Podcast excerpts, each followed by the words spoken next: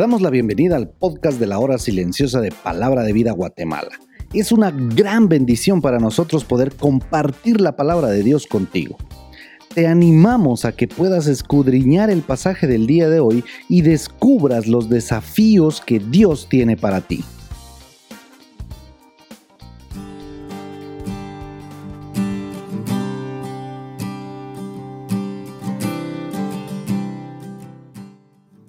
Bueno estar en el comentario de la hora silenciosa nuevamente. Te saluda Oscar Fuentes del Ministerio de Palabra de Vida aquí en Guatemala y estamos súper emocionados de todo lo que el Señor está haciendo aquí en nuestro bello país y en el mes de septiembre, que es el mes de la patria, por la libertad que tenemos y la libertad que tenemos en Cristo Jesús. Eso es lo que nos da gozo. El día de hoy vamos a estar allí en Génesis capítulo 7 del 11 al 24.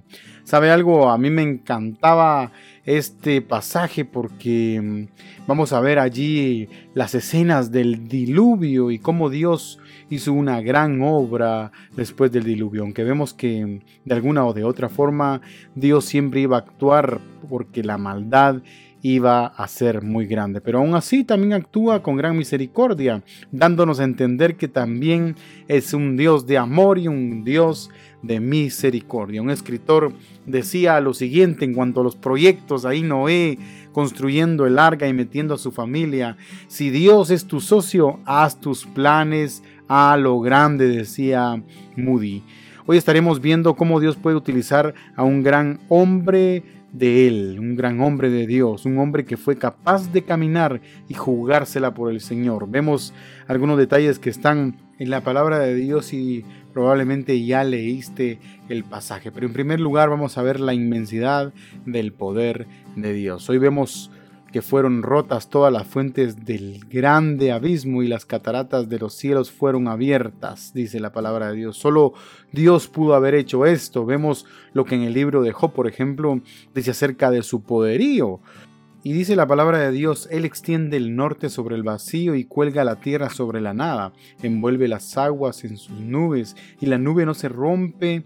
Bajo ellas, oscurece la faz de la luna llena y extiende sobre ella su nube, ha trazado un círculo sobre la superficie de las aguas en el límite de la luz y las tinieblas. Las columnas del cielo tiemblan y se apartan ante su reprensión al mar agitó con su poder y a Raab quebrantó con su entendimiento. Con su soplo se limpian los cielos, su mano ha traspasado la serpiente huidiza. He aquí, estos son los bordes de sus caminos, y cuán leve es la palabra que de él oímos. Pero su potente trueno, ¿quién lo puede comprender? Qué maravilloso lo que dice allí en Job capítulo 26 del 7 al 14.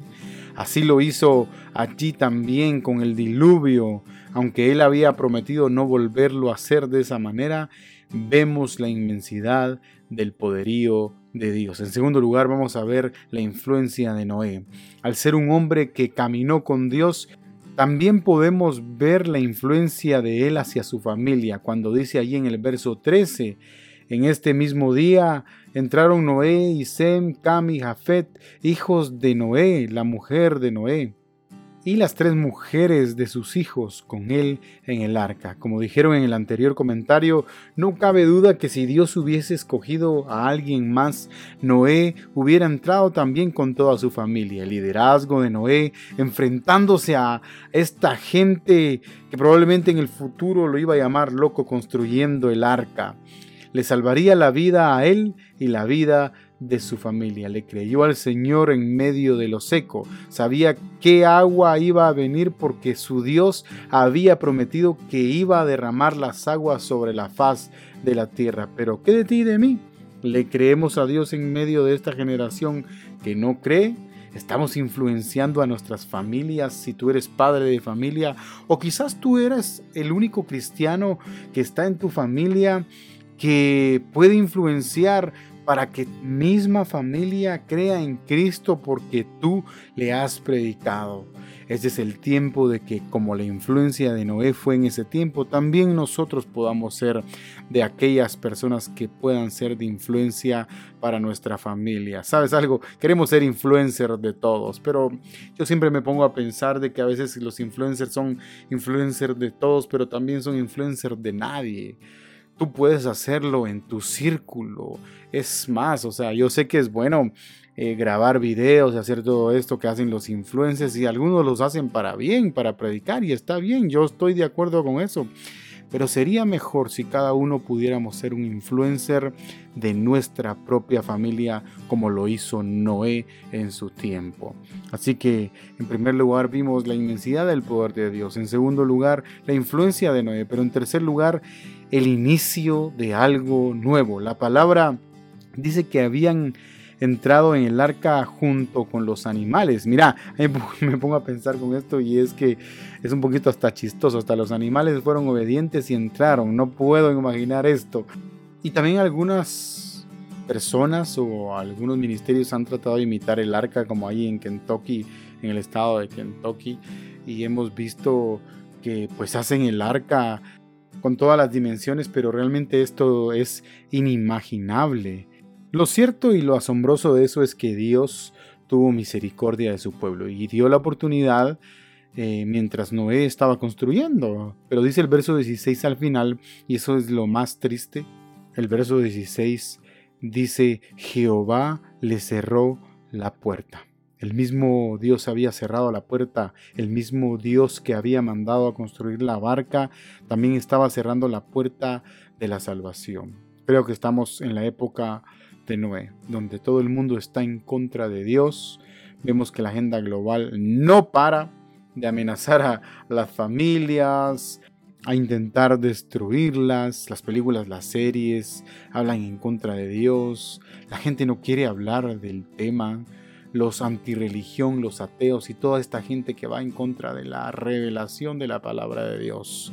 Qué triste es pensar que estamos en esos tiempos, donde probablemente Estamos predicando la palabra de Dios y lo estamos haciendo como ministerio de palabra de vida. Queremos seguir expandiéndonos y que la gente pueda conocer a Cristo por medio de la predicación del Evangelio. Pero te quiero decir algo, la gente no quiere escuchar.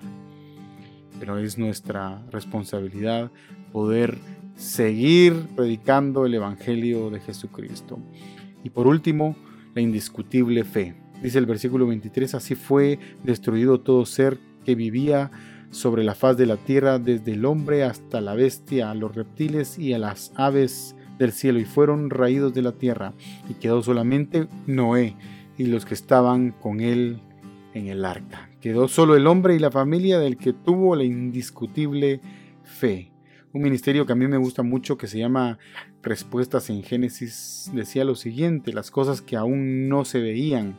¿Qué evidencia tenía Noé para actuar cuando Dios le pidió que construyera el arca, Noé nunca antes había visto nada parecido a una inundación global, pero aún así creyó. Por eso vívelo. Vemos que Dios usó a un hombre en gran manera.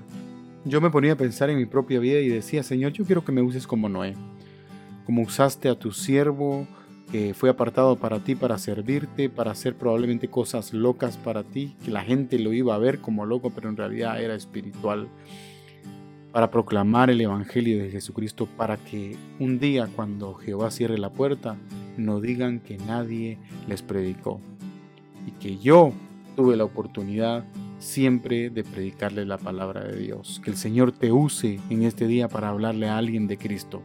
El soberano Dios bendiga tu vida grandemente.